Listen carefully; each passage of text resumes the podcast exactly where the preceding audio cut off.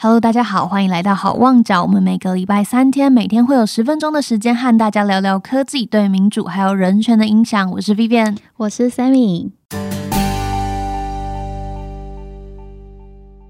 基本上就是呢，我们之前在好望角里面曾经提到过言论审查，还有相较于言论自由这件事情。那我们在这个的讨论，其实就会讲到说，哦，比如说现在香港或者是啊中国，他们现在正在进入所谓的文化大革命的二点零时期，那他们的每一则言论、每一个发言都是会被仔细的检讨。嗯，那最近台湾在这上面。最夯的议题，其实不用我多说，大家也都知道，就是中天新闻的关台事件。没错。那在开始聊之前，先帮大家简简单单的补充一下啊，这个脉络。好的。基本上呢，就是呃，中天新闻它其实是一个在第五十第五十二台的新闻频道。是。那在卫星广播电视法里面，其实它就是其中一个卫星广播的电视台。这些电视台都需要执照才能执业，所以每一次他们拿到的执照的期限都会是六年，然后每六年就要换一次照。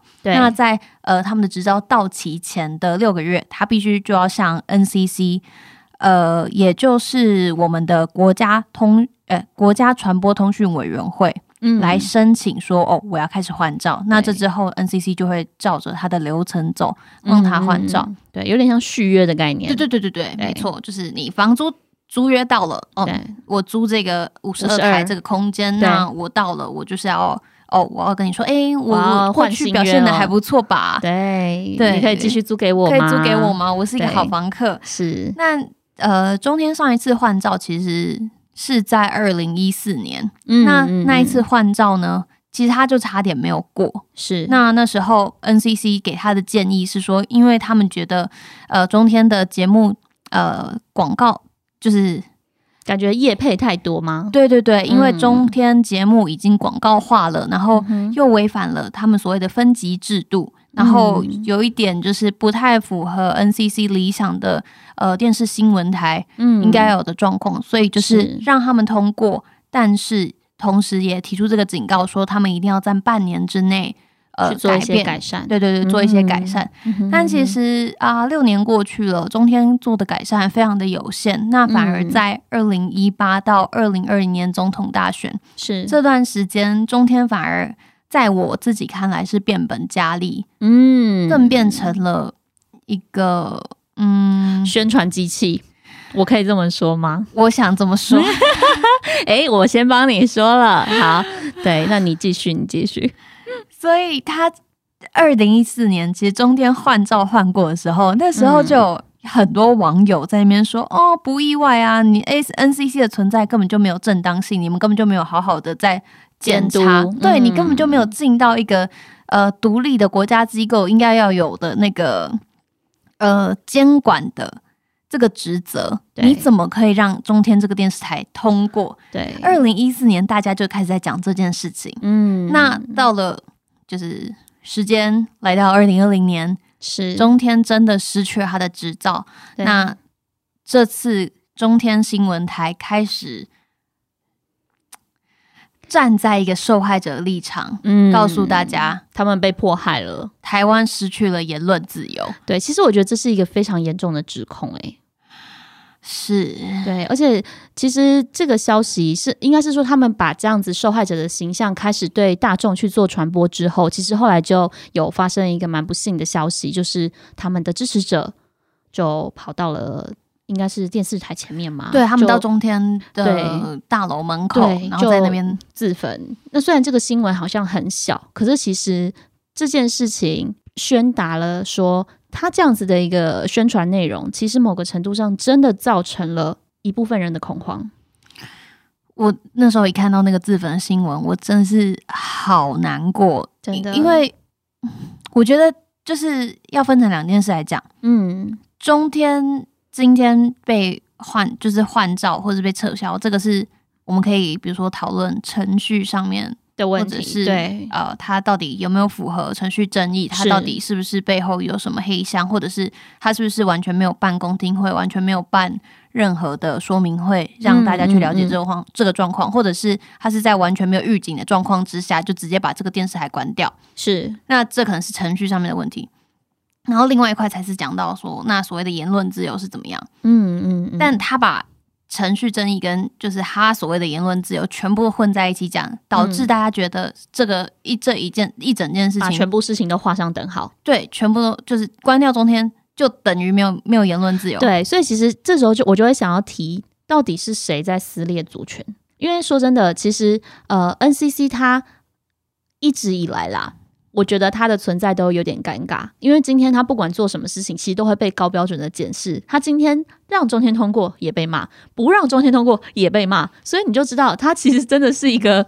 吃力不讨好的单位。是啊，那是啊，是啊。可是他当然有他需要执行的内容，这个当然是毋庸置疑的。然后乃至于他的程序正义是不是有符合，这也都需要被检讨。嗯可是我们今天如果单就中天，他因为他的实际作为被否定，导致他没有办法拥有五十二这个频道的时候，他的宣传方式其实会影响到整个大众对于这件事情的观感，所以才会发生我觉得后续的这种蝴蝶效应的事情。因为你所谓的没有言论自由，你意指的可能是你再也不能就是。出现在台湾，也许对，可能是你再也不能讲反政府的话，对，但是啊、说真的，中天他做的是中天这次被判的是他应该他没有五十二台这个、嗯这个台数的拥有这个台数的执照了，对，但这不代表说他不能在其他地方行使他的言论自由。没，错，他可以在五百零二台，他可以在一百三十二台，他喜欢的数字其实都是可以的。所以其实，呃，我不晓得听众是不是也意识到这件事情是对的，就是大家都会以为中天把宣传没有五十二台等于它消失在这个台湾这件事情是完全错误的哦。所以我会希望说，如果我们听众有听到这一段的话，一定要务必了解，中天事实上只是离开五十二台这间房子，但它可以搬到其他地方。我其实不知道哎、是所以是他其实如果离开五十二台，他不在那个那个卫星嗯。那叫什么就是卫星广播电视法的那个规范的范围里面，他可以在别台就对了。对，就是他可以再去申请其他的台，所以他现在的问题是他想要延续这个东西，然后在同一台嘛。但事实上他是可以搬家的，重点呃对，而且他们现在其实呃，你说真的，大家前几年都已经在说，是不是电视产业开始要慢慢凋零了？大家是不是都已经转到网络上面了？所以这也代表着哦，网络其实相较于电视。目前来说，可能越来越是一个趋势。那他们中天这次在关台前也啊、频频的有在宣传说，那他们要移到数位的频道对对对对，他们要移到 YouTube，然后呼吁大家让他们一起在二零二零年结束以前达到两百万的订阅者。嗯，而且事实上他们也真的做到，据呃据我前几天看到，他们已经到达了一百八十五万的订阅了。嗯所以，所以其实有没有可能，刚刚他们前面的这些这种疾呼说哦失去了言论自由，这也是他们的一个行销方式是有可能的。因为其实虽然刚刚 Vivian 有提到说电视好像慢慢的在凋零，可是事实上想要接手五十二台，已经马上有电视台叫做寰宇电视，嗯，就是那个范奇斐的那个寰宇电视，其实是有想要。呃，不是范奇斐的，但是就是范奇斐有在那边主持节目，做国际新闻，对，做国际新闻，他其实就有想要移到五十二频道。那为什么呢？因为如果大家有在看的话，会发现五十几频道全部都是新闻台，嗯嗯，所以其实它某个程度上，我们讲的话就是有一个叫做区位的优势。因为你平常如果用延呃遥控器这样子连续转的话，就是等于五十到五十五到五十六，可能都是新闻台。嗯，那如果今天假设中天真的还要继续在电视台上，可是他可能真的就是像我们讲，他跑去八十八台好了，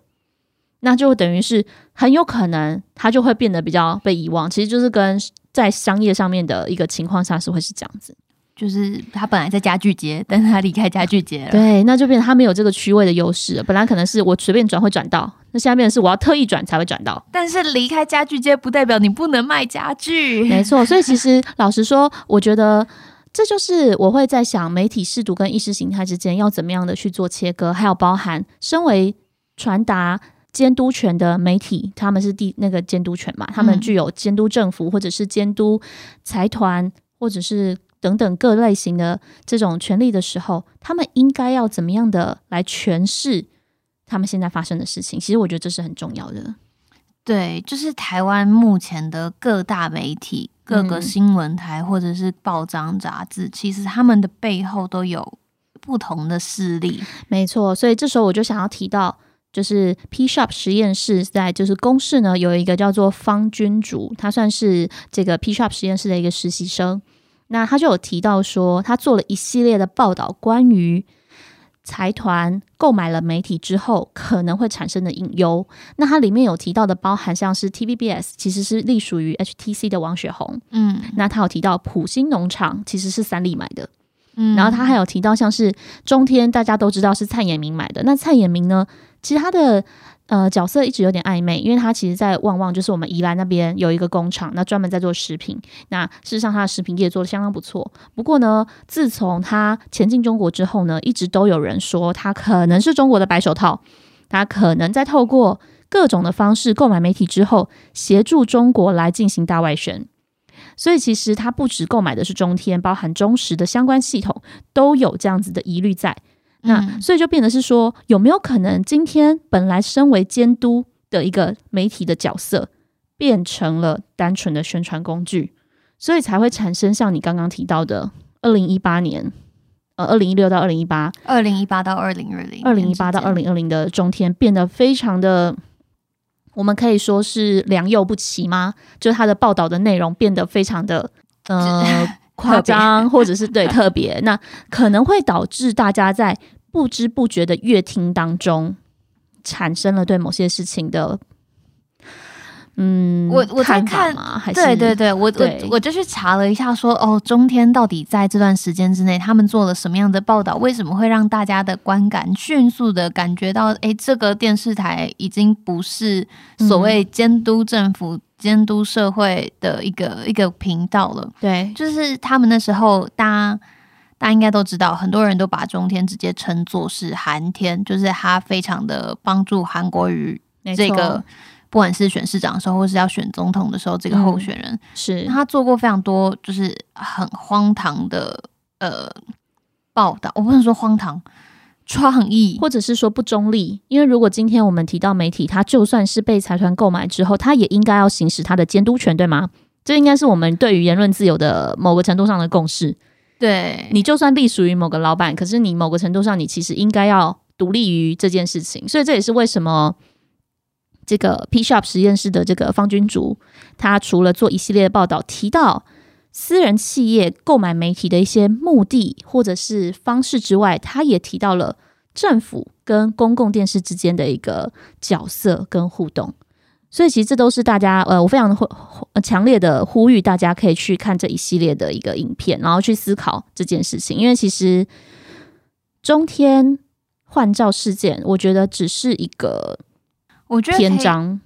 对，我觉得可以讲回到说，就是到底为什么中天这次换照的争议会这么大？是不是其实它跟中天电视台他们播播报的新闻的性质是有关系的？因为呃，中天新闻他们后期在二零一八到二零二零年这段时间，非常的偏颇于某一个特定的呃政党或者是候选人，嗯，那导致他们呃只要把这个电视台关掉了，所有这个。政党或者是呃候选人的支持者，瞬间就觉得你在针对我们。对，因为当下他们报的东西都是就是是支持这个候选人的，所以如果今天这个电视台它其实不是这么的立场明显的话，那它被关掉了，对大家来说的影响是不是心灵层面或者是各个层面的影响，不会像这次就是搞得像。中立就是争议这么的大，没错。我觉得 Vivian 提的这点非常有有，我觉得非常值得大家思考。就是说，今天会造成这样子后果的人，到底是 NCC 还是中天自己？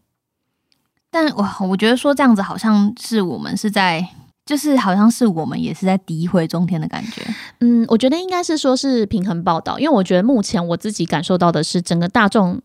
好像大家比较偏向所谓要支持。他们的言论自由吗？对，因为其实我觉得跟台湾人的本性非常的像。我觉得台湾人就是有一个，虽然我这样提好像有点晋升到民族程度的这种文化的概念，但是我必须说，我觉得台湾人在很多层面上都是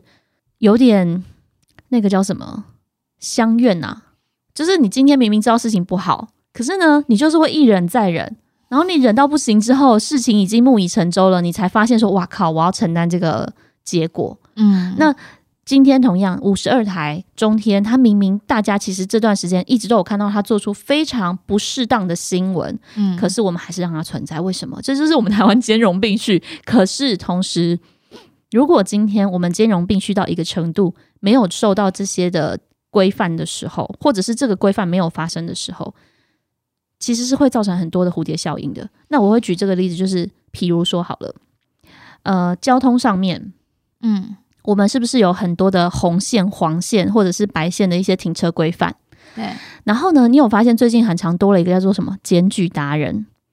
哦，大家去拍照，大家去拍照，而且你会发现整个的大众氛围都非常讨厌检举达人。他们觉得说，今天人家只是暂停一下啊，你干嘛去检举？警察都没有开罚单了，你干嘛去那边检举？可是明明检举达人做的是对的事情，但大家就觉得说，你不要这样子嘛，大家出来只是为了讨一口饭吃。我不晓得你有没有听过这样类似的言论？检举达人就像班上认真的学生，就是没错，老师忘记出功课的时候，他会说老师凹功课嘞。对，然后所以就变成是说，整体的氛围会有一种明明做错事情的人却不用被惩罚。那我觉得中天这件事情上面，我必须说，如果今天，呃，确实啦，如果今天政府是国民党的话，我相信中天可能不会被换照。我觉得这是另嗯，但是我这个就是太多的其他因素，就是会我不知道他是不是另外一件事情，因为我觉得呃，在台湾人在这件事情上面，可能不只是台湾人，就是像这这种事情，大家会觉得的确有我们有法治，我们有规范，嗯嗯，那这嗯套系统是存在的，没错。但嗯在他们存在的同时，我们是不是要有一些人性的解读空间，而不是完全的用法治完全来规范这些呃，就是把人死死的套到规范里面去。嗯嗯嗯，没错比，如说，你今天不小心呃，你真的在停在红线上面，但其实你要做的事情是因为你停在红线，你附近没有地方可以停，但是你马上目睹了一件车祸，你嗯必须嗯一定要这个时候下去。对就是帮助这个车祸的，不管是什么人，你要扶他起来，然后你再回到车子上面，赶快把他开走。但当下你就是必须得停红线，不然你没没有别的地方可以选择。嗯嗯嗯，就是的确有可能这种，就是有这种各种不同的背景发生。但在这件事情发生的背后，法律就是如果你只看条文的话，条文没有办法看到原因，条文看到的只有结果。是因为条文某个程度上，它只是要规范你不要发生这个行为，所以它要你一旦发生这个行为之后，要付出相对应的代价。但这件事情跟中天的关系是什么？我们要讲回来。因为其实就是这件事情源自于为什么大家对中天事情这么反弹。其实我觉得某个程度上，除了中天它的宣传在这件事情上面，把它跟言论自由。就是撕毁言论这种绑在之外，其实我觉得还有很大一部分是大家对于 NCC 的一个公权力，其实有相相当多的质疑的。大家觉得这可能某个程度上只是各个政党的筹用单位，它的执法的方向跟内容，其实有非常多民众是存疑的。我觉得这也是可能的一个面向。就大家觉得 NCC 没有考量到中天新闻在做任何播报的时候，背后它可能有的那些原因，只看它违反对新闻。还有就是大家觉得现在 NCC 是民进党的啦，就哪个、嗯哪个党上来，那个 NCC 就是哪个党的，所以大家就会有这种觉得说各种觉得自己被针对的原因其实是这样。所以其实如果去追根究底，当然就是讨论到大家对于这个单位的不信任度。嗯，那当然中天他在宣传这件事情上面也有问题，导致最后可能会发生一些不幸的事件，或者是对，但我必须说，我真的好讨厌这样子的。处理方式，对吗？我觉得不是处理方式，就是这、嗯光是这个讨论，我觉得它就是带到了台湾很根本的一个问题。当你换了执政党之后，有时候你执政的方向，就是你一个本来应该要行政中立的公务机关，它的方向就是会完全的转变。对，就是大家会一直有这个疑虑，尽管尽管他们都对外宣称没有。对，可是实际上，呃，我只能说，我们不能马上去说它一定有，可是也不能完全说它不一定没有，因为事实上我们要靠证据说话嘛。所以其实，呃，刚刚但是我们两个主持人讨论的一个观点，跟我们认为的可能性，这不不一定代表事情的全貌。可是我们提供这样的角度去让听众可以去思考说，有没有可能这件事情有更多不同的角度可以去探讨？然后还有大家对于这件事情的反弹程度或者是支持程度，又是源自于哪里？你我们找到这件事情你思考认为的核心的时候，我们就有更多的讨论空间跟改善的方向。我觉得另外一块可以讲的就是，嗯，呃，到底什么是好？在中间这件事情上面，我们两个目前已经达成的共识是。这绝对不是限制言论自由，因为他还有别的地方可以施展他的言论自由，只是不是这个平台，他反而做的是是限制平台，不是限制自由。对。但如果说今天我们换成新闻自由好了，嗯，那他的播报的新闻自由是不是有被限制？就是他身为一个新闻频道的权利有没有被因此被剥夺？那这个可能就要探究到的是中天报的新闻是。新闻应该要有的样子吗？对，我们今天提到新闻有几大要素嘛？首先当然是它的时间，还有它的事实，还有它发生的一些就是人事地时，其实是新闻组成就非常大。还有就是新闻其实呃，如果大家有去读那个呃，我忘记是公关还是媒体，反正他们有一个对新闻有定义，有定义。对，那其中一项就是说，这个新闻的报道要对整个大众是有非常一定程度的利害关系。所以，像你刚刚提到说，二零一八到二零二零，他们针对某个候选人去进行特定的报道，这件事情事实上不一定有利于大利。其实这件事情就已经可以去质疑说，这个新闻报道可能已经不是规范中的新闻报道。那这个新闻的规范是适用于全世界的准则。然后，像其实现在很流行的三 B 新闻，他们事实上是非常没有新闻价值的。你可以 Google 什么是三 B 新闻？三 B 新闻就是说，Beauty、Baby 跟 Beast。美女、小孩跟宠物，哦，是所谓的三 B 新闻。那什么？这三 B 新闻呢？通常会带来非常好的流量，可是呢，它事实上是没有新闻价值的。可是你可以看到很多的媒体会成立什么什么云啊，比如美女云啊、宠物云啊，或者是等等之类的。可是事实上，这个它也是新闻的范畴，可是它是没有新闻价值的新闻。嗯，对，就是 Beauty Baby 跟 Beast，对，就像哦。中天，我来跟大家举个例，就是中天的时候，在韩国瑜的竞选期间，他其实就做了很多不同的报道，比如说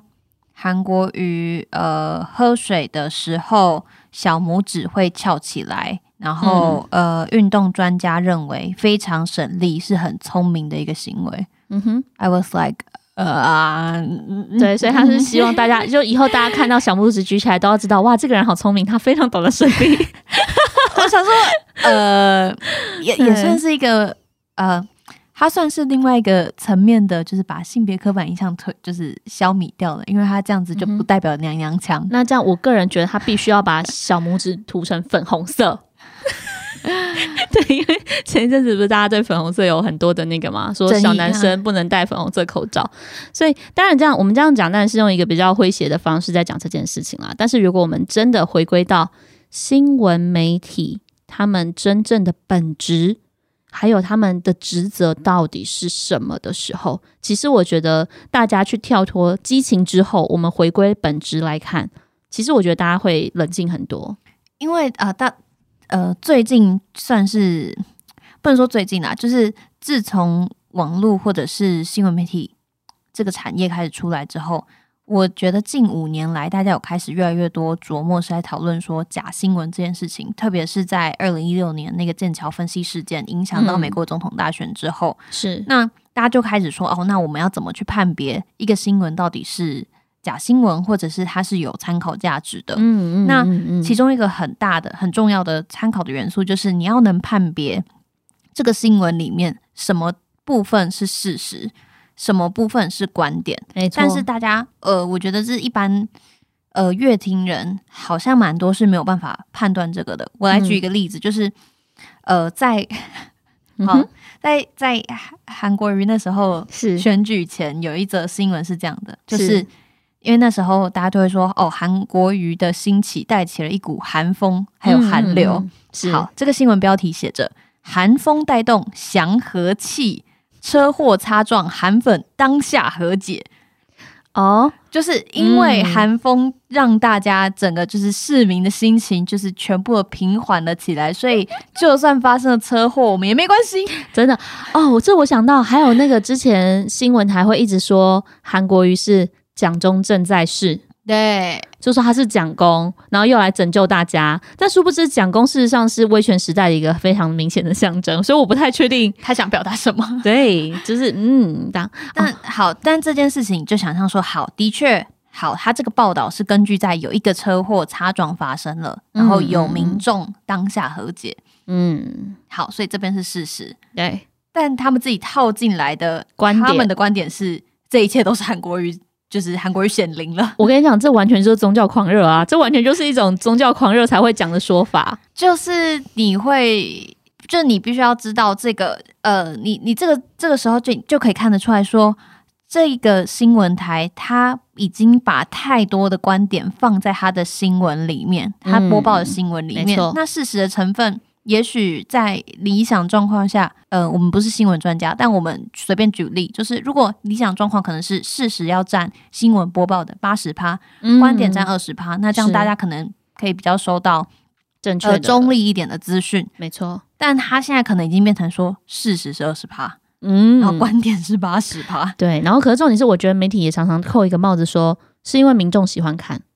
对。所以我其实这这也是我觉得蛮两难的地方。所以呃，其实这一切都是有关联的。嗯，呃，首先是呃有利益关系人在背后，可能他们有什么样子的利呃什么什么需求，然后他们去产出了这样子的报道。对，但他们产出这个报道，另外另另外一端也是，哎，对方一定要愿意接收啊。嗯对方愿意接收，他们才要做嘛。没错，所以就造成了一个这样子的恶性循环，导致我们的新闻生态就是变得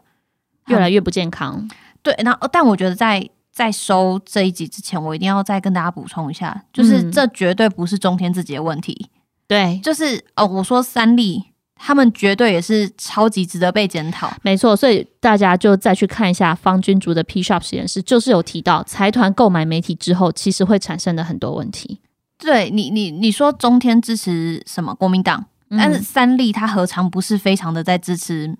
民进党，或，者或者是其他的政党，对对对对，所以、嗯呃，我们今天会特别讲中天，是因为这次被撤照，应该说是换照没成，换照不过的是中天，所以这不代表说其他的媒体没没问题题。对对，没。错，我也非常认同这个观点。好，但最后结束之前呢，我要再跟大家说一下，就是如果大家对于就是不管是假新闻或者是呃言论自由这件事情还有兴趣的话呢，想要邀请大家来参加一个活动，嗯我们 Hoping Crisis 这个 podcast 节目在十二月二十九号礼拜二的晚上，我们会办一场呃 The Social Dilemma，就是智能社会进退两难这个纪录片的放映。那在放映结束之后呢，我们会邀请到我们的主持人 Sean 还有 Rene，然后他们会跟一个台湾人权促进会的委员贾文宇委员，他们进行一个对谈，来聊聊这就是目前社群媒体怎么样影响到我们的